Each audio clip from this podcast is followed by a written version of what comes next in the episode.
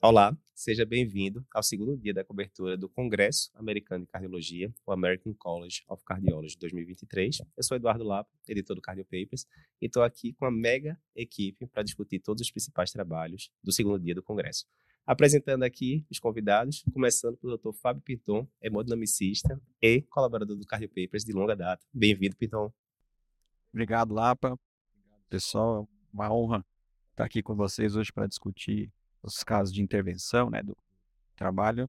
E muita coisa aqui de intervenção hoje, viu, Piton? Segura aí que você vai ter trabalho aqui.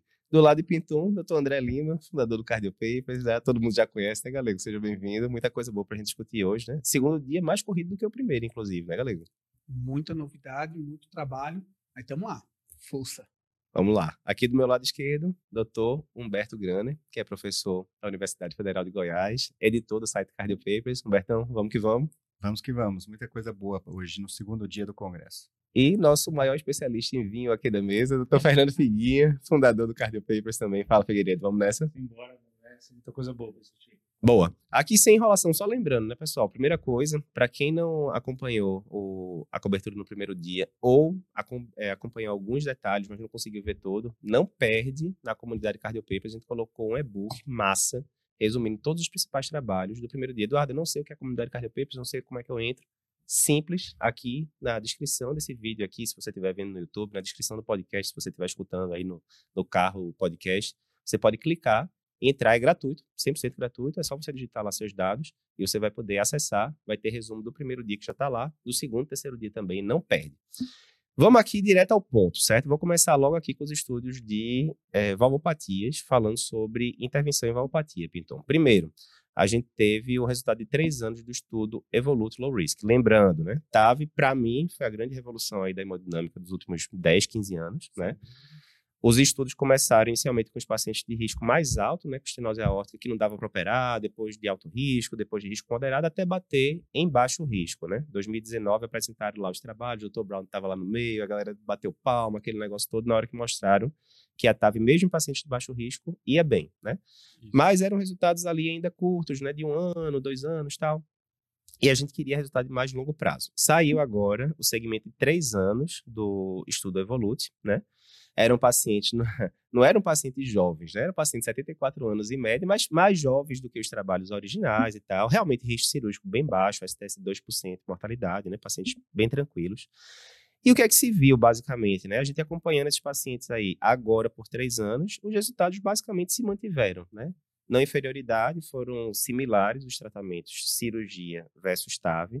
Houve uma tendência da TAV ser melhor, inclusive, mas não foi estatisticamente significante, né? Bateu na trave ali. Ah, ok, não inferior tá de bom tamanho, né? Não precisa, como a gente tava conversando, não, Beto? Não precisa ser melhor. Se for não inferior, já tá valendo, né? Porque é um tratamento bem menos agressivo e tal. É, e aí teve alguns detalhes só aqui, né, Então, que é esperado, teve mais marca-passo no grupo da TAV, isso é sabido já, né, vem diminuindo a, a necessidade de marca-passo, mas ainda teve aqui mais do que o dobro de necessidade de marca-passo, e teve mais leak perivalvar também, mas era leak discreto, leak moderado é importante, dando mesmo, né. A questão é o seguinte agora, Pinton, as diretrizes já contemporizam o uso da TAV em pacientes de baixo risco, né, a SPC fala que baixo risco, acima de 70 anos, você escolhe cirurgia e TAV dá no mesmo, American Heart fala que de 65 a 80 anos, baixo risco, você vai contemporizar também, né, caso a caso. Resumindo, não me parece que vai mudar a guideline, né, esse resultado de três anos, mas dá um conforto melhor a gente saber que em três anos está tudo tranquilo aqui em relação à TAV? Não, com certeza. Acho que, que o grande X da questão é quando a gente começou os trabalhos de TAV, era saber mortalidade. Quando a gente estava no alto risco, a gente se preocupava muito com isso. Porque provavelmente o paciente ia morrer de outra causa. E quando a gente começa a diminuir o sarrafo, né? Você vai passando para o intermediário, para baixo, a gente tem que se preocupar com o longo prazo. Perfeito. Será que ele vai se, ser igual a pelo menos a cirurgia no longo prazo? Uhum. E é aquela coisa que a gente estava discutindo. Os, os trials iniciais, os pacientes eram muito graves, a maioria já até faleceu. Uhum. E o que a gente agora está acompanhando, que é o X da questão, é isso aí. Será que a TAV vai ser tão durável e ter uns resultados uhum. favoráveis a, a, longo prazo. Esse trabalho acho que mostrou que está no caminho, pelo menos a gente viu que não tem nenhuma curva se cruzando, né? Sim. Que possa indicar um um desfecho pior, ela está se mantendo, então acredito que é mais um reforço para a gente ficar tranquilo e manter o, as indicações para esses pacientes de baixo risco. Perfeito. Três anos ainda não é longo prazo, né, Humberto? É, mas sim, tá, né? O médio prazo ali. E esse estudo aqui vai acompanhar os pacientes até 10 anos, então certamente Isso. daqui a uns anos a gente vai estar aqui, esse 2028, alguma coisa assim, dizendo o resultado de 10 anos, né? Mas notícias boas, né? É sempre bom a gente ir colocando as peças do quebra-cabeça em relação a essas intervenções, né? Você não pode sair da infância para ser adulto de uma hora para outra. Então, você tem que acompanhando. Exatamente. Então a gente está aqui na fase da infância e só o tempo vai dizer como é que vai ficar essa duração e essa durabilidade dessa prótese. Um dos argumentos é que muitas vezes quando ela vem muito, ela vem toda a, a enrolada dentro do catéter, isso poderia ter algum tipo de alteração na durabilidade. Isso tem alguma coisa a ver, então ou não? não a gente viu assim que algumas é, alguns trabalhos observacionais estão tendendo a falar que uma prótese tem uma durabilidade maior que a outra pelo tipo de confecção. Mas hoje, cada vez mais, a gente sempre fala isso, né? Quando a gente está vendo o trabalho agora, a prótese até já pois evoluiu. Exato. Então, a gente já tem hoje prótese, por exemplo, essa questão do leak. A gente já, já tem a prótese uhum. atual, uma saia que você diminui. A gente vê hoje em dia o leak cada vez mais, né? Então, talvez que você, você fizer com essa prótese nova, já vai uhum. menor. Então, quanto a isso, a gente mudou a técnica também, está fazendo um implante mais alto, diminuir a taxa de marcar passo. Então, tudo isso são técnicas que você vai refinando para tentar deixar o resultado tão Boa. equivalente à cirurgia. Segundo trabalho que a gente separou hoje, né, foi o do COEPT, né? Depois da TAV, talvez a, a, terapia percutânea que tenha crescido mais aí nos últimos anos aqui no Brasil seja o MitraClip, né? Ainda com dificuldade, né, Pinton, para liberação de convênio, aquela coisa toda, mas só lembrando, o que foi o estudo COEPT, né, porque ele foi tão falado na época e tal. Na hora que você pega aquele paciente com insuficiência cardíaca, fração de injeção reduzida, ventrículo bem dilatado, muitas vezes esse paciente vai ter insuficiência mitral secundária, a gente faz eco, né, galera? Direto, a gente vê aquela insuficiência mitral gigante lá, por dilatação do ventrículo, as cúspides fininhas e tal. E muitas vezes esse paciente se otimiza a medicação, o cara continua sintomático, né? E aí o que e a fazer? A mitral, o mecanismo é justamente por dilatação e a, coaptação que a gente fala justamente não acontece. Isso. Ele se afasta, a, a próprio o folheto da válvula ela é preservada, Isso. não tem nenhuma a, alteração, como por exemplo numa válvula mitral, mas valvopatia primária, febre reumática, febre reumática. Então, quando você tem esse distanciamento, você tem essência mitral. E aí a estratégia é tentar além do tratamento medicamentoso para o remodelamento e fazer junção dessas, uh, desses folhetos, um é a intervenção uh, estrutural. Beleza. E o COAPT vem com o MitraClip, trazendo justamente a adolescência, né? A gente falou que agora há pouco é, era a infância do paciente de baixo risco, a gente está chegando aqui na adolescência da intervenção estrutural da válvula mitral. É lembrar, né, Figueiredo, o COEPS já, ele foi incorporado pelos guidelines de IC, foi incorporado pelos guidelines de valvopatia, que basicamente é o quê? Você pega o paciente com IC, fração de ejeção entre 20% e 50%, reduzida, né? Mas não pode ser tão reduzida assim, porque já não evolui também, entre 20% e 50%, e que está sintomático, apesar de você otimizar todas as medicações, às vezes tem indicação de ressincronizar, que o ressincronizador pode diminuir, né? Tá tudo certo, e o cara continua sintomático, né? Beleza. E aí você vai considerar colocar o MitraClip. No estudo original, que era de dois anos de segmento, teve uma baita redução de internação de quase 50%. Quase 50%. E redução importante de mortalidade, inclusive. Uhum. Qual foi a bronca? Na mesma época saiu o MitraFA, poucas semanas depois, que é o estudo europeu, e que foi neutro. Pô, como é que pode? O mesmo, o mesmo dispositivo, paciente não tão diferente, tinha diferença, mas não era da água para o vinho. Né? Tinha diferença, mas, enfim, como é que pode ser tão é, distinto né, os resultados? E aí, faz 500 anos que o pessoal discute isso, né? Nos últimos anos, todo o congresso de, de cards é muito discutido, a gente não vai entrar nesses detalhes agora. O que a gente vai entrar em detalhes é, isso já está nas diretrizes né, nacionais e internacionais, e agora a gente tem o resultado de cinco anos do estudo. Será que mudou alguma coisa? Né? Será que as curvas começaram a se encontrar? Como é que ficou? E aí, resumindo, né? para passar a palavra para vocês, a gente teve assim resultados muito parecidos, né? No, no trabalho original a gente tinha 49% em redução de internação hospitalar, que era o, o, desfecho primário por IC, né? Em cinco anos ficou em 47%, muito parecido. Tinha uma redução de mortalidade relevante lá com dois anos. Com cinco anos ficou em 28% a redução de mortalidade. A cada 10 pacientes tratados salvavam uma vida, que é um número bem relevante. Mas eu acho que o principal achado desse estudo não foi esse. O principal foi o seguinte: na hora que eles dividiram o segmento de 0 a 2 anos, realmente tinha uma diferença muito grande entre os grupos, que era o trabalho original. Mas quando você via a diferença entre 2 e 5 anos, que é o que apareceu de novidade agora, as curvas, na verdade, só esse intervalo de 2 a 5 anos, elas ficam muito parecidas, na verdade. E aí qual foi a explicação que os autores deram e que faz muito sentido? teve um, um, crossover muito grande depois de dois anos. O paciente que entrava no estudo e que ele era colocado no braço conservador, né? Não, vai ficar do jeito que está, não vai botar mitraclip, não. Ele não podia migrar para mitraclip nos primeiros dois anos do estudo. Não pode. Mas depois de dois anos, que era o segmento original, não, aí está liberado. E aí o que aconteceu? Quando chegou em dois anos, quase metade da galera do grupo conservador tinha morrido. Vê a gravidade da coisa. Quase metade.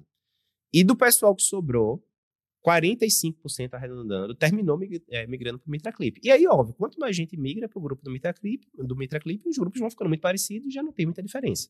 É aquela velha história, né, Pinton, da, do estágio coronário, né? Ah, mas teve 30% de crossover no, no Courage, né? Não é exatamente esse número, não, mas é parecido com isso.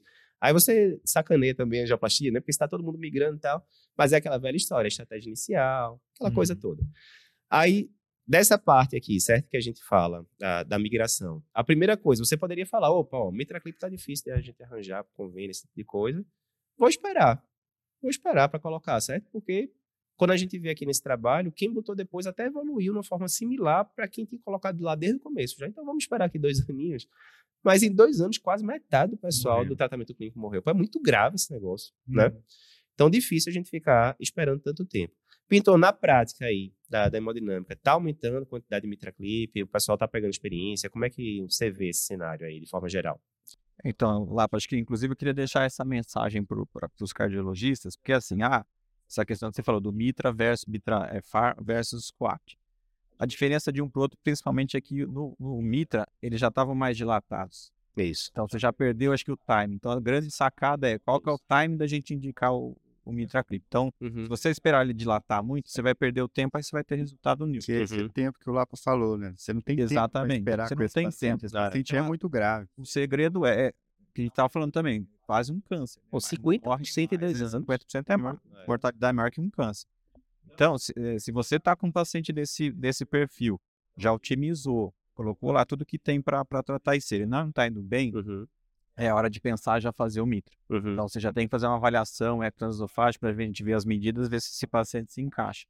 O mitro a gente tem aquela, ah, não funcionou naquela aquele coisa inicial, né, que não estava indo muito bem e tal, mas assim, a, geração 4 agora do Mitraclip, ele já tem quatro tamanhos diferentes que era um tamanho só, então você, um clipe, você pegar diferentes tipos de, de, de, de válvulas, uhum. o resultado não era tão bom. Agora com a geração 4 a gente consegue customizar o, o tratamento. Então, os resultados consegue pegar os, os, folhetos separados também, né? Que, e liberar separado também, Você né? Consegue, coisa toda, né? Agora a gente refinou muito técnica, já refinou muito o, procedimento, então tem acontecido mais, a curva de aprendizado já melhorou. Virou quase que um procedimento de R1 da hemodinâmica, tá? o grande X da questão é que a gente não tem, é, é, diferente da TAV, que a gente faz tudo por angiografia, ele é basicamente guiado por eco. Lógico. A gente tem poucos ecocardiografistas que lógico, são, lógico que são habilitados. Eu peguei a época do Itav ter um eco, o ecocardiografista dentro da sala. Sim, ainda tem, para ver se tem derrame. Na hora, da, da na hora de colocar. É só para ver na hora se tem derrame pericardial. É evolução. É evolução do, do método. Hoje você faz com sedação e com transkorácico, só para ver se não tem derrame, se, como é que ficou o líquido, você não fazer uma ortografia. Uhum. Show. Então acho que o segredo é isso, você indicar precocemente, né? Uhum. Tudo bem, os convênios ainda estão nessa daí, mas é questão de tempo para a gente ver com, com esse benefício todo acho que ele vai entrar também ou em breve, se Deus quiser. Boa, boa. E lembrando, mais uma vez, tanto em relação da TAV quanto em relação do COEPT, né? Da, do Mitraclip, né? Já está nas diretrizes, a princípio não vai mudar, né? Recomendação da diretriz aqui, mas reforça o que a gente já vinha fazendo. Beleza. Terceiro trabalho de hoje, Pinton, fica, fica por aí, filho. Tem muita coisa já aqui de, de hemodinâmica mesmo, para a gente discutir. Próximo trabalho, Biovasc, né? Uh, vou botar aqui também, vou botar para Pinton e, e, Humberto discutirem isso. Vou fazer só o preâmbulo aqui, certo? A gente já sabe aí pelos estudos dos últimos anos, culprit, complete, para lá, que chegou paciente com síndrome coronariana aguda no pronto-socorro, uh, tirando o cenário de choque cardiogênico, em que o culprit mostrou muito bem, que é só para você abrir o vaso culpado e sair fora, sai fora o mais rápido possível, manda esse paciente para UTI, vai estabilizar ele e lidar com o choque ali, né, que não é simples. Mas tirando esse cenário de choque cardiogênico, que infelizmente é a minoria né, dos pacientes com síndrome coronariana aguda, a tendência é que a gente tenda a revascularizar completo esses pacientes quando eles têm mais de uma lesão, que não é infrequente, né? Então tá lá, lesão culpada, quer seja do supra, quer seja do sem supra, e aí você vê que tem outra lesão de 80% ali em outro vaso, né? Ou até mais. Então, o, o, estudo completo mostrou isso. Você deixar quieto as lesões não é uma boa alternativa, é melhor você revascularizar mesmo. A grande questão que a gente não sabia, né, Humberto, é o seguinte: pô, beleza, vou revascularizar. No complete podia ser feito isso até 45 dias, seis semanas, né, do, do evento índice. Mas, pô, será que não é melhor já resolver no, no próprio cateterismo inicial para o paciente é mais confortável, né? Perguntar para o paciente, você quer fazer dois CATs ou um? Pô, eu quero fazer um, né? Você quer ficar no hospital X dias ou X menos um dia? Pô, quanto mais cedo for para casa, melhor, né? E aí, nesse contexto, veio esse estudo biovasco, que era basicamente para ver isso, comparando em pacientes com síndrome com supra e sem supra, revascularização completa. Será que é não inferior eu mandar o paciente de cara, né, no, no CAT inicial, já resolver tudo? Será que isso é não inferior a eu fazer um procedimento estagiado, que é resolve a lesão culpada no primeiro e depois, em um outro estágio, resolve o resto? Será que é não inferior? Foi isso que foi perguntado. Bertão, diz aí o que é que mostrou o estudo e depois a gente pergunta a opinião aqui de Pinton da prática clínica. Perfeito. Então, o estudo incluiu mais de 1.400, 1.500 pacientes, na verdade, uhum. randomizados para exatamente, olha, vou, vou, resolver tudo no, no, no, procedimento índice que a gente fala, né? O Isso. procedimento ali da, da artéria culpada. Uhum. Ou, não, eu vou fazer da forma como até preconizo, né, as diretrizes, é, ou, ou na mesma, não no mesmo momento, mas pode ser na mesma hospitalização, é, o estudo PRAME foi um que mostrou que eles faziam na mesma hospitalização, mas com dois, uhum. três dias de diferença, uhum. Ou até com duas semanas, três um semanas. Pós-alta precoce, né? Pós-alta e um retorno precoce quase que eletivo, né, para tratar as lesões uhum. graves não culpadas. É, que seria o, o, então esse é o grupo controle, né, que é a uhum. prática habitual. E curiosamente o, o este é, essa estratégia de se tratar tudo no mesmo momento reduziu o desfecho primário, que era um desfecho primário de, de MACE, aquele MACE de quatro, quatro é, componentes, pontos, né? Né? componentes, que é exatamente é morte, cardiovascular, infarto, AVC e necessidade de revascularização de urgência. Uhum. É, houve uma redução é, do, do, endpoint primário e essa redução do endpoint primário ele se deveu é, principalmente é, os dois componentes coronarianos, vamos dizer assim, o um infarto uhum. e a necessidade de revascularização tá. urgente. E aí eu passo a bola para o Pinton aqui, que, como é relação... que ele faz na prática clínica hoje, é. como é que, qual que é o insight dele, porque isso aqui é a minha visão do clínico que está lá na UPA, uhum. né? Que na verdade vai, recebe o paciente e às vezes a gente fala, pô, por que, que já não resolveu é, isso? E o médico do outro dia também. Ou, ou o médico história, do outro dia que, vai, que fica assim, e agora? eu mando, libero ele aqui de alta e mando ele voltar depois, ou... É o famoso ad hoc. ad hoc. Ad hoc é na hora ali, né? Não, Isso. Ad hoc. Não, e às vezes... Avaliar o ad hoc dentro do procedimento inicial ou fazer aí escalonado. Hum. E às vezes a gente não sabe, né, Pintor? Que às vezes o cara fez aquela TVNS ali de 20 segundos na sala, mas não está registrado. Não, tá... paradinha, paradinha. Aquele negócio. Aí só para deixar claro, né, Beto, que o estudo era de não inferioridade, foi atingido na inferioridade, ou Exato. seja, deu no mesmo as duas estratégias. Tentou-se a, a, superioridade, né, mas esse ainda não é. chegou a ser estatístico, é. mas para infarto caiu realmente. Uma, uma queda até relevante aqui, né, de 4,5% para 1,9%. E, e né? que a maioria dos, inclusive quase metade, maioria não, desculpa, mas quase metade uhum destes eventos, ele, ele, ocorreu naquela janela de espera, o que é interessante. Entre o evento índice e o planejado. Entre o evento o segundo estágio, e o né? planejado. Né? Muito seja, interessante. O cara sai, é, é, mas sai ali inflamado, ele sai ali com, com vaso, às vezes, é, mesmo que não culpado, mas com, com, com possível instabilidade, né? Uhum. E, e que pode acontecer 44% é desses infartos é no grupo controle aconteceu entre aquele tempo de espera, porque a mediana de, de, de do tempo do, do do procedimento estagiado foi de 15 dias. Uhum. Né? Então, entre 15 dias aconteceram quase metade. Ah, isso é bem relevante, quase 4%, excelente. É. Então, diz aí, o que é que vocês estão fazendo aí na prática? Então, na prática, a gente geralmente já trata, mas na mesma internação. Certo. É muito da, do, do, do, que a gente conversa com o cardiologista ali que está acompanhando o paciente. Uhum.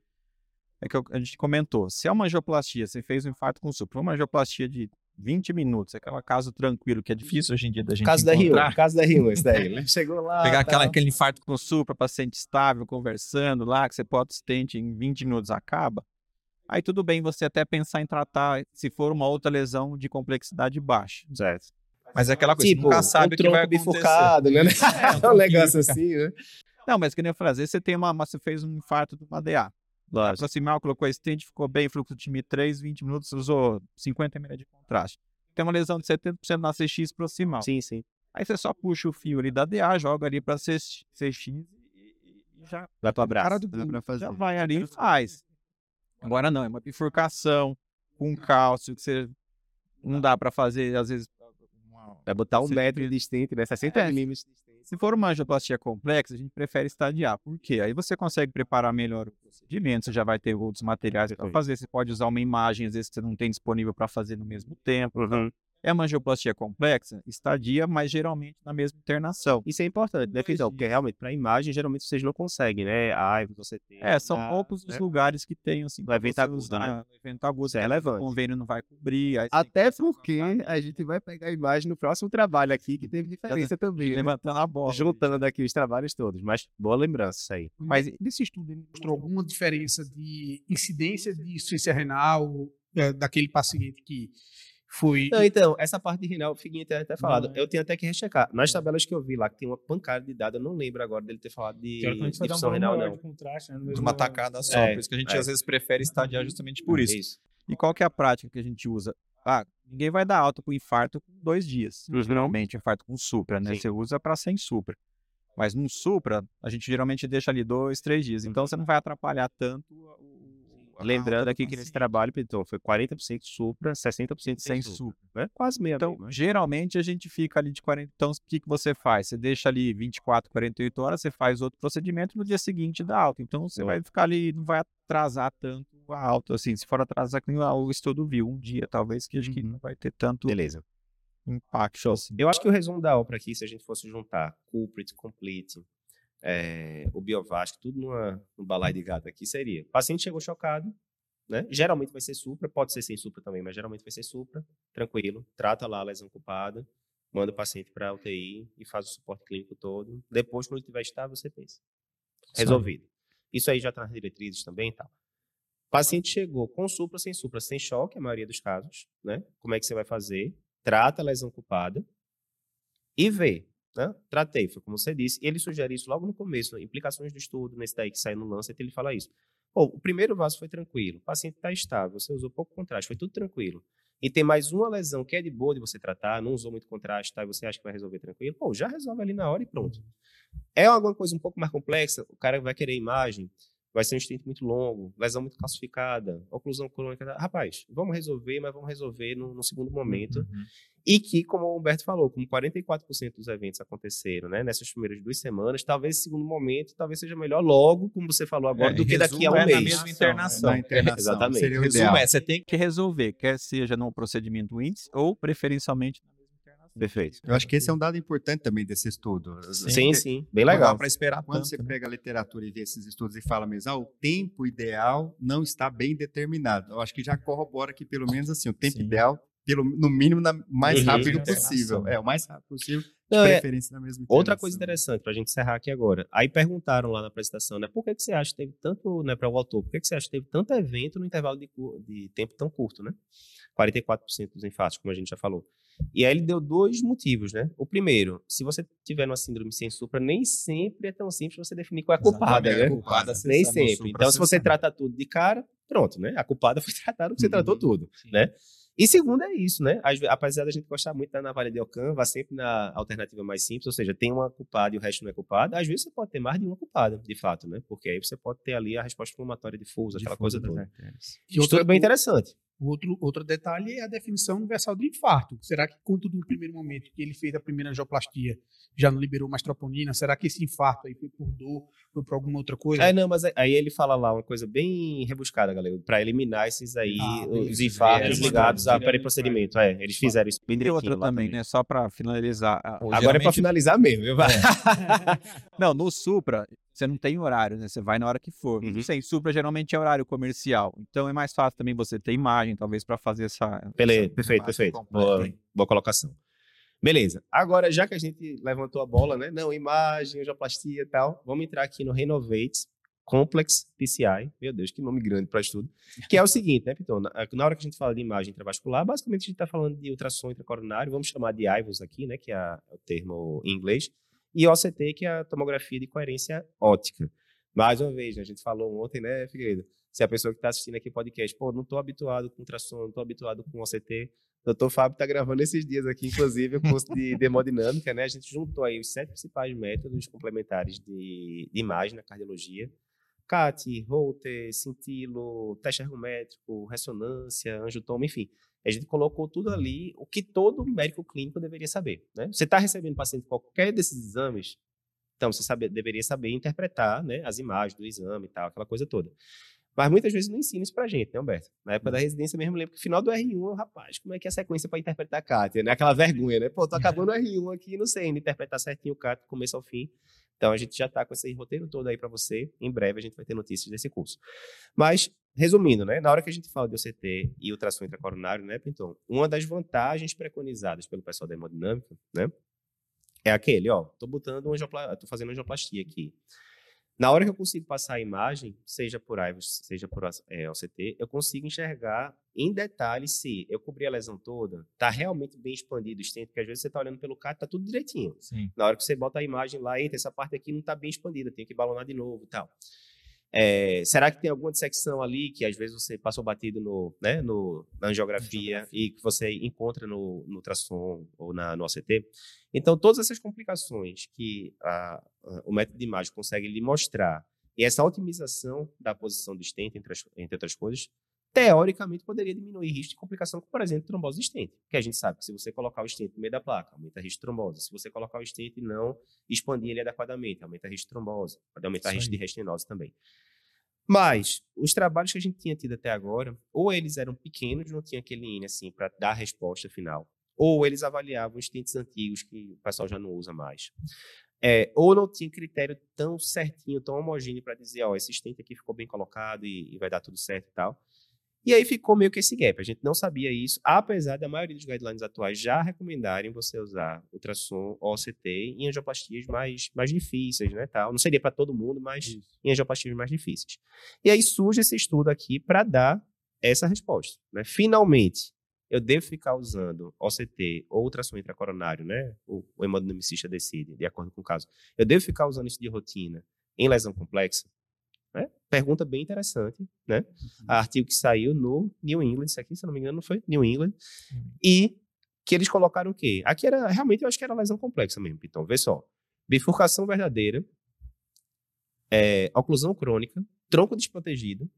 Se você planejava colocar mais de 38 milímetros de stent, que é stent pra caramba aí já, né? Bem longa a lesão pelo menos duas coronárias diferentes sendo tratadas ao mesmo tempo. Eu vou tratar DA e CD. Aí, obviamente, se complicar, qualquer uma das duas, você já está botando stent em dois territórios aí. Lesão ostial de uma das três principais coronárias, restenose entre ou seja, era, né, de forma geral, lesões mais complexas mesmo. Né? Dava uma misturada ali, tem muito grupo, mas a maioria é lesão mais complexa. E aí randomizava, ó, ou o hemodinamicista vai angioplastar esse paciente guiado por um método de imagem que ele escolhe na hora, a maioria foi ultrassom, mas poderia ser a CT também ou ele vai angioplastar no modelo né, tradicional, década de 90 e tal, vai ali na, na geografia mesmo e pronto. E o endpoint né, era um composto de morte, infarto, necessidade de nova revascularização e tal.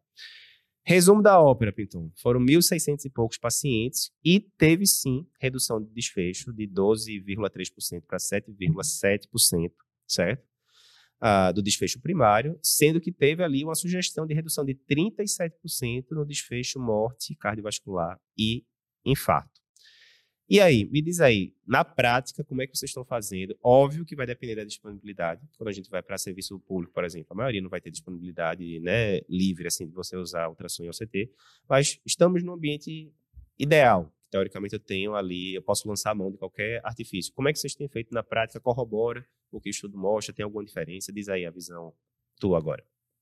Então, acho que para mim, eu sou um, imagem intravascular adicto, né? Eu sou viciado em imagem. A gente, conforme você mais faz, mais você quer fazer, porque você vê que a angiografia por si só é muito fica muito a desejar. Não é infrequente você achar que acabou o procedimento, na hora que você faz a imagem, você muda e vai lá e, e otimiza uhum. o assistente. Então, assim, o maior calcanhar de Aquiles é, não é todo mundo que ainda tem treinamento, né? Infelizmente, nas residências uhum. não é todo mundo que tem. E acho que o maior deles também é a questão da cobertura de convênio. Uhum. Ultimamente, isso tem, tem, tem mudado, então os convênios têm conseguido cobrir, mas ainda é aquela incógnita. Tem convênios que cobrem, tem convênios que não. Então, uhum. é difícil a gente usar para todo mundo. Mas acho que a grande mensagem desse trabalho é que quanto mais complexo o caso, maior vai ser o benefício do, uhum do, do, do uso da imagem intravascular. E esse estudo, acho que foi o primeiro, né, que acho que eles devem ter colocado, que misturou, que usou imagem, e nem isso, só ultrassom ou só CT. Então, isso também é acho que é uma das forças do estudo, que tanto faz a imagem, o Boa. benefício vai ser. 75% foi ultrassom, que acho que é o que tem mais disponível também na, na, uhum. nos, nos, centros de, de hemodinâmica. E, e, e, mostrou que infelizmente, assim, por, pela complexidade, só metade conseguiu atingir os critérios de, de expansão adequada do stent, lá os critérios de implante ótimo do stent. E mesmo quem não atingiu no grupo que usou, ainda assim foi melhor que o que, que quem fez só pela angiografia, porque uhum. por mais que você não conseguiu atingir, ainda foi um pouco melhor. Então, fazer imagem, de fato, você tem que buscar otimizar o máximo possível, mas é, acho que consagra e reforça que para casos complexos a gente até poderia mudar a diretriz de talvez de 2A para 1 um, uhum. para casos complexos, não para todos, mas para casos complexos que e aí, desfecho duro. O negócio que tu falou para mim, acho que, sei lá, 4, 5 anos atrás, então, que eu lembro até hoje que é verdade, né? Na hora que a gente vai discutir, né? Os, trials, os clássicos trials compararam intervenção de tronco cirúrgico versus é, angioplastia, né? E no meio da hemodinâmica não tem como você abordar tronco sem ter uma imagem não. intravascular para checar, né? Mas se a gente vai para os trabalhos mais antigos, tinha muita intervenção que era feita ali é, só no olho mesmo, por né? exemplo, basicamente estente antigo. Estente de primeira geração, de né? Primeira geração, e a gente usa o Syntax para Exatamente. Tudo, né? Exatamente. Então, às vezes, tem muito isso, né? A gente está discutindo em 2023, mas olhando no retrovisor ali de 10, 15 Sim. anos atrás, né? Enfim, com a realidade que não se aplica mais, né? É a mesma coisa quando a gente fala, vai falar do CAS, né? Não, o CAS, cirurgia cardíaca, tava, pô, mas o Na época do CAS, não, não usava não mamário. Estatina. Não usava mamário, não tinha estatina, não tinha ECA e tal. Então, assim, é uma coisa muito mais histórica, né? Do que, que vai mudar a conduta mesmo, né? Uhum. Atualmente, propriamente dito, né? Boa.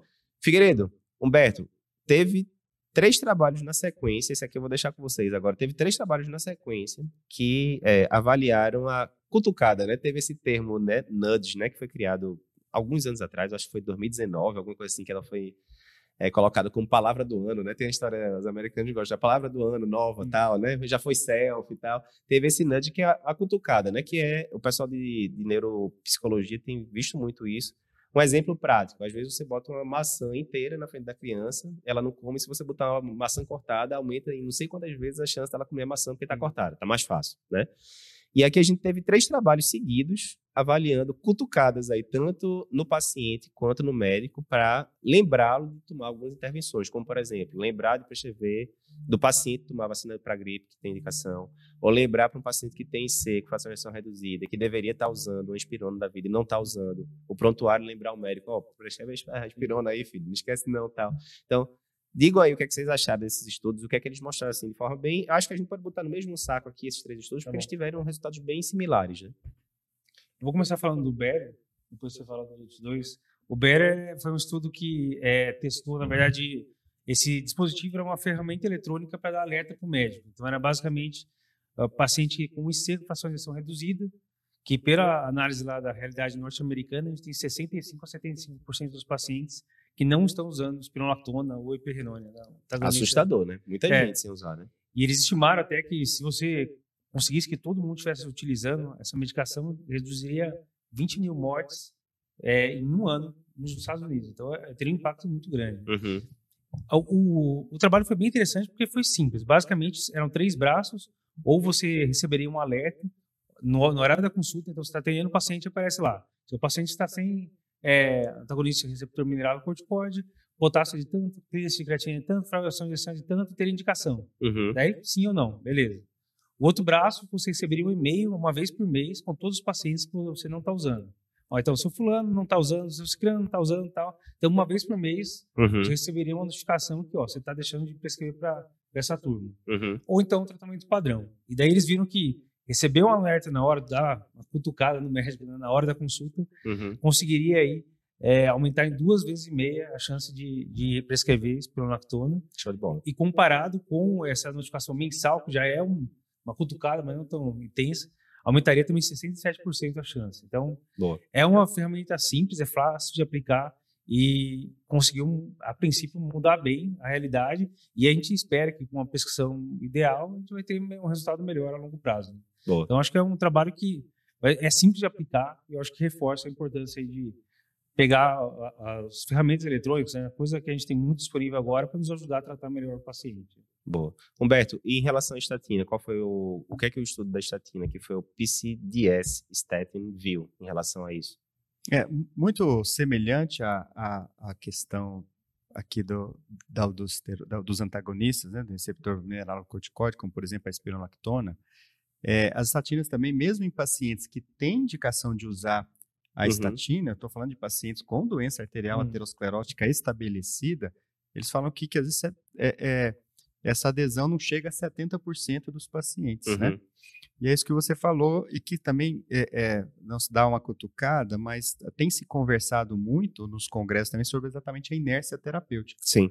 Nós temos conversado aqui nesses últimos dois dias a quantidade de tratamentos, inclusive, que já são bem estabelecidos uhum. e, no entanto, não são entregues né? ao paciente como deveriam, né? E o paciente também não, às vezes não não se informa, não é informado e não, não por conseguinte também não consegue aderir como, como seria possível. E com as estatinas também é a mesma, mesma questão.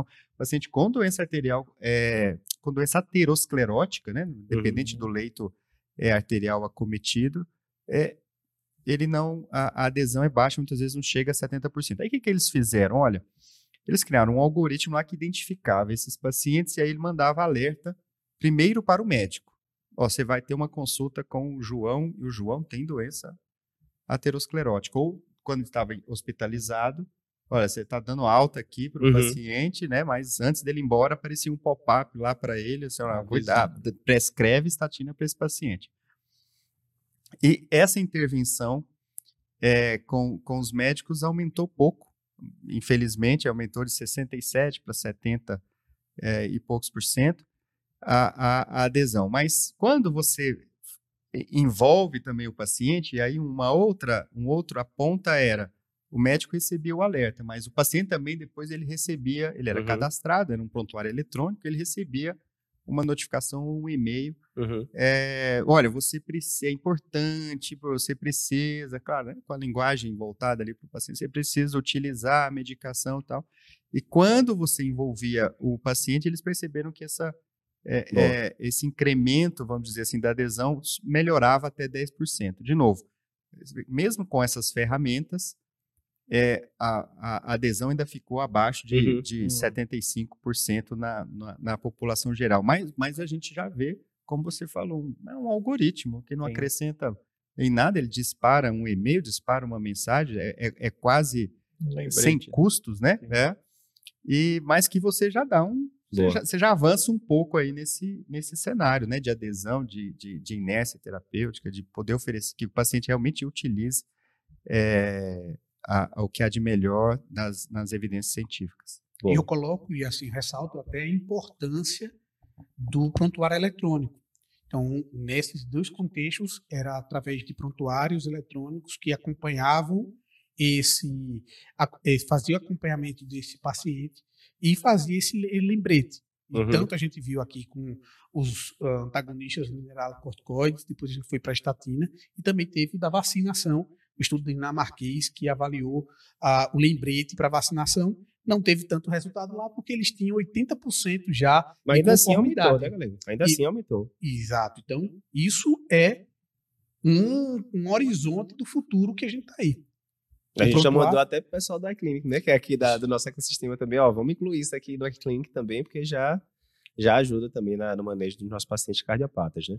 E, por último agora, Figueiredo, ontem a gente ficou uma hora e quarenta aqui, né, Figueiredo? Resumindo o primeiro dia, acho que a gente passou um pouquinho aqui, se empolgou aqui na é. discussão. Hoje a gente combinou que ia ser mais curto. Tá com saudade, né, então...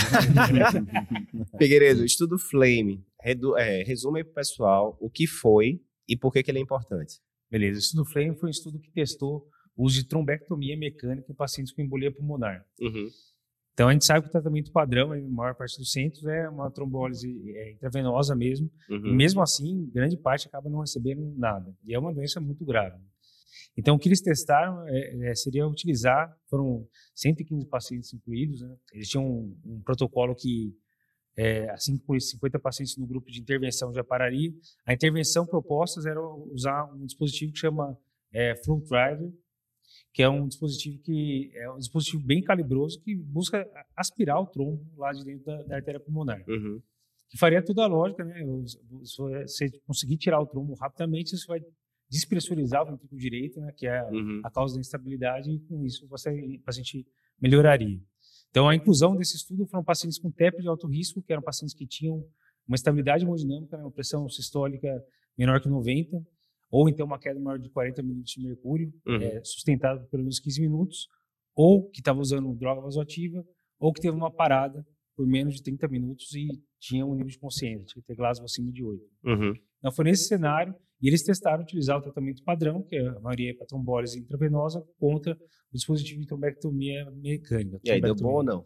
Deu muito bom. Um N pequeno de pacientes, né? é difícil a gente avaliar, mas se a gente for ver a mortalidade, foi de 1,9% para 25%. Foi uma diferença nada. Contrário, né? De 25% é, para 1,9%. É, então, 1,9% grupo de trombectomia e 25% grupo de, de fez trombólise. É espetacular. Cada 29%, pacientes aí 29%. Você, é, cada, quase 30 É, quase 30 é para 2. e depois do, da desobstrução, que o paciente, nesse caso, está com choque obstrutivo e a obstrução mecânica com aspiração e é como fosse o Fogarty, como fosse aquele dispositivo vascular que tanto ele faz uma aspiração quanto ele tem um mecanismo ali uh, de desobstrução desse vaso. E aí foi um, um grande repercussão clínica com Sim. redução de 30, quase 30%, 29,5% para 1,9, sem muito, sem muita complicação associada ao procedimento, apesar de ser calibroso, é uma punção venosa uhum. e teve essa, a, essa, esse benefício. Lembrando que também o grupo que ficou em tratamento clínico ficou a, a, a mercê do, do médico assistente para definir qual era o, o diagnóstico, qual era o tratamento, mas traz uma grande uh, uma grande abertura aí para você utilizar dispositivo para desobstrução mecânica na embolia de alto risco. A gente não vai conseguir talvez aplicar amanhã, porque a gente precisa desse dispositivo chegar para a gente, uhum. um dispositivo que a gente está o calibre vai pode chegar até duas vezes o tamanho de um calibre de, de um Shire né? é, para realização de hemodiálise. Mas é uma coisa que abre realmente a importância de a gente tratar direito os pacientes com TEP, que é TEP de alto risco, mortalidade muito alta. Uhum. Assim como o infarto, a gente tem CAT, Assim como a AVC, a gente tem também a opção de intervenção intra, é, intravascular. TEP, a gente deveria ter um, uma rede melhor de atendimento para poder fazer essa trombectomia mecânica, que o benefício foi muito melhor. Boa. Antes de a gente passar para o quinto, para o melhor artigo do dia, lembrando, hoje a gente discutiu então, hoje foi tudo contigo, quase, então. A gente discutiu TAV e paciente de baixo risco. TAV, a intervenção está ganhando. TAV, paciente de baixo risco. A gente teve Mitraclip, COEP de 5 anos. A gente teve o Biovasc, que era esse de você intervir precocemente e revascularizar tudo. A gente teve o Renovate Complex PCI, que é o de usar imagem intravascular para guiar a angioplastia. A gente teve o, o, os nudges, né, as cutucadas, que a gente colocou três estudos no só, contou como um, um quinto estudo aqui. E o sexto, que foi esse Flame. Vão pensando aí qual é o que vocês querem votar no, no melhor do dia. Não precisa ser aquele, né? O que vocês acham que vai alterar mais a prática em breve, né? Digamos assim. Uh, ou que vocês se empolgaram mais, tanto faz. Escolha o que vocês quiserem, não me encha o saco. Mas só lembrando que a gente colocou o e-book do, da comunidade, resumindo, né, de novo, né, Figueiredo? Comunidade Cardio Papers, então, 100% gratuito, né, você consegue entrar lá, aparece no Facebook, né, para quem não conhece ainda. Então, você consegue chegar lá, você consegue colocar casos que você está em dúvida, e a nossa equipe de tutores vai tirar suas dúvidas, você vai poder ver casos das outras pessoas, top. Totalmente gratuito. E a gente colocou o e-book resumindo o primeiro dia do congresso lá. E adivinha, Figueiredo, o que é que vai ter agora no final do segundo dia também? Vai ter e-book do segundo dia. Show de bola. Então a gente está resumindo todos os trabalhos aqui que a gente comentou com vocês agora, né? A gente vai colocar lá no e-book resumido, né? Aí você consegue ler ali rapidamente e tal. Vai estar tá disponível na comunidade. A gente deve colocar ou hoje até final do dia, a gente está gravando aqui quase 8 horas da noite, até hoje final do dia, ou no máximo amanhã, começo da manhã. E, voltando agora, para... ah, sim, também, sem, sem esquecer, né, Figueiredo? E resto do pessoal. Amanhã, segunda-feira, zona, a gente continua aqui, terceiro dia do sim. congresso, muita coisa boa ainda. E na terça-feira, 8 horas da noite, ao vivo, a gente vai fazer a mega suprema revisão do congresso inteiro. Lembrando que ontem a gente discutiu, acho que foram oito artigos, hoje seis, amanhã eu acho que vão ser mais seis. Então a gente vai pegar o top 10 na terça-feira e vai discutir com vocês em detalhes. Melhor artigo do dia. Vamos aqui. Pintão, desses aí, qual foi o que você se empolgou mais? Bom, é, hoje foi difícil escolher aqui. Sem enrolação. Vá, diga aí, eu já tinha dito vocês. Não, embora ó, seja um Aivos Adicto, negócio de imagem, esse, esse aqui vai sacramentar, e o outro mostrar que a gente tem que tratar na internação, acho que responder essa pergunta, eu fico com o Flame, porque é uma coisa que, que embora não seja randomizado, tudo, acho que ele abre um, uma luz assim para a gente começar a investir nessa parte da embolia que tem uma mortalidade alta e a gente ainda tem pouca evidência aí no tratamento. Acho que Boa. é o meu favorito aí, pelo menos nesse sentido. Galego, escolhe qual aí desses? Ah, eu colocaria aí como um, uma opção de estudo que é realmente bem amplo a utilização e que você pode aplicar aí no seu a partir do próximo dia útil que você vai ter é o BioVasc que é um, um estudo que traz aqui informações que, que foi o que mostrou revascularização completa, imediata ou estagiada, dava no mesmo, né? Não inferior. É, e, trouxe, né? é, e trouxe esse embasamento aí de, de, muito da prática que a gente já fazia. E agora a gente tem agora. Bate um, o martelo. Né? Bate o martelo e aí deixa Beleza. isso mais tranquilo. Humberto Figuinha, agora, para que os meninos enrolarem ainda, eu vou querer que eu vou chamar vocês, vocês vão dizer a primeira coisa já, o nome do estudo, sem enrolação, sem é difícil, não sei o que, vai. Humbertão, desses seis aí, se, aí, mais uma vez, a gente tá botando é, essa, os nudges, né, as cutucadas no, no balaio de gato só. Qual é que você escolheria aí desses seis? Direto ao ponto. Eu vou, eu vou com Flame também. Flame? Flame, Boa. pelas mesmas razões que o Pinton falou, a gente faz um pouco de, de cardio-intensivismo também, o Galego também é um expert na área, sabe o quanto que é difícil lidar uhum. com esses pacientes e abrir essa possibilidade de ligar, Pinton, vem aqui que eu preciso aqui de um Bora paciente lá. com TEP. Resolve aí essa bronca. É, abre, abre uma perspectiva, eu acho que, que muito bacana. Boa. Figueiredo. Eu vou de nerds. Não, eu, eu gostei. O Bernard Kerr é, Figueiredo, é porque a, a, sua pronúncia acho que pode dar alguma dúvida. Não é, não é nudes, é certo? é nudges, né? De cutucar. Vamos usar o termo em, em, português, cutucada, né? Não, eu acho que é uma coisa que a gente pode aplicar amanhã e é uma coisa super barata que é, a gente vê a, a nossa realidade, a minha realidade, Sorocaba, 100 km de São Paulo, a gente vê muita falha ainda de tratamento, muito aquém do que a gente sabe que as evidências é, nos trouxeram. Então, eu acho que isso aí pode impactar muito aí a nossa realidade e em pouco tempo a gente pode aplicar isso daí. É, é engraçado, Quem não usa né? o prontuário eletrônico tá de brincadeira aí. Tá de pode brincadeira. utilizar. Tá de brincadeira. E, nessa época digital, não falta, né? É, não falta. E aí eu tenho a, a recomendação do iClinic, sem da, dúvida. do ecossistema aqui. Até tem... porque é o que a gente usa no consultório da é, gente também há muitos anos, anos já, né? Figuinho, eu acho que é, o, é um, dos fundadores um dos fundadores da iClinic, né? Mas, beleza. Não, e lembrando, né? A gente tá discutindo aqui, por exemplo, nesse, a questão do catéter lá do, do TEP, né? Que é uma inovação e tal. Às vezes a gente está discutindo inovações que não são baratas, né? Nem podem ser, né? Porque depende de muita pesquisa clínica para chegar até lá e no estudo e tal. Mas às vezes é isso. Você está lá com a espirona velho de guerra, que a gente já usava na faculdade e que diminui pra caramba a mortalidade na IC e a galera tá esquecendo de escrever, de prescrever um negócio que a gente já sabe que funciona. Pô, Sim. o Rails é de quando, Figueiredo? É de 90 e... Né? É, 90 e bolinha. Então, é um negócio que a gente sabe há 30 anos já, 20 anos que funciona, né? Enfim. Então, gostei, Figueiredo. Eu vou na cutucada também contigo. Aí, ó. Vou na cutucada.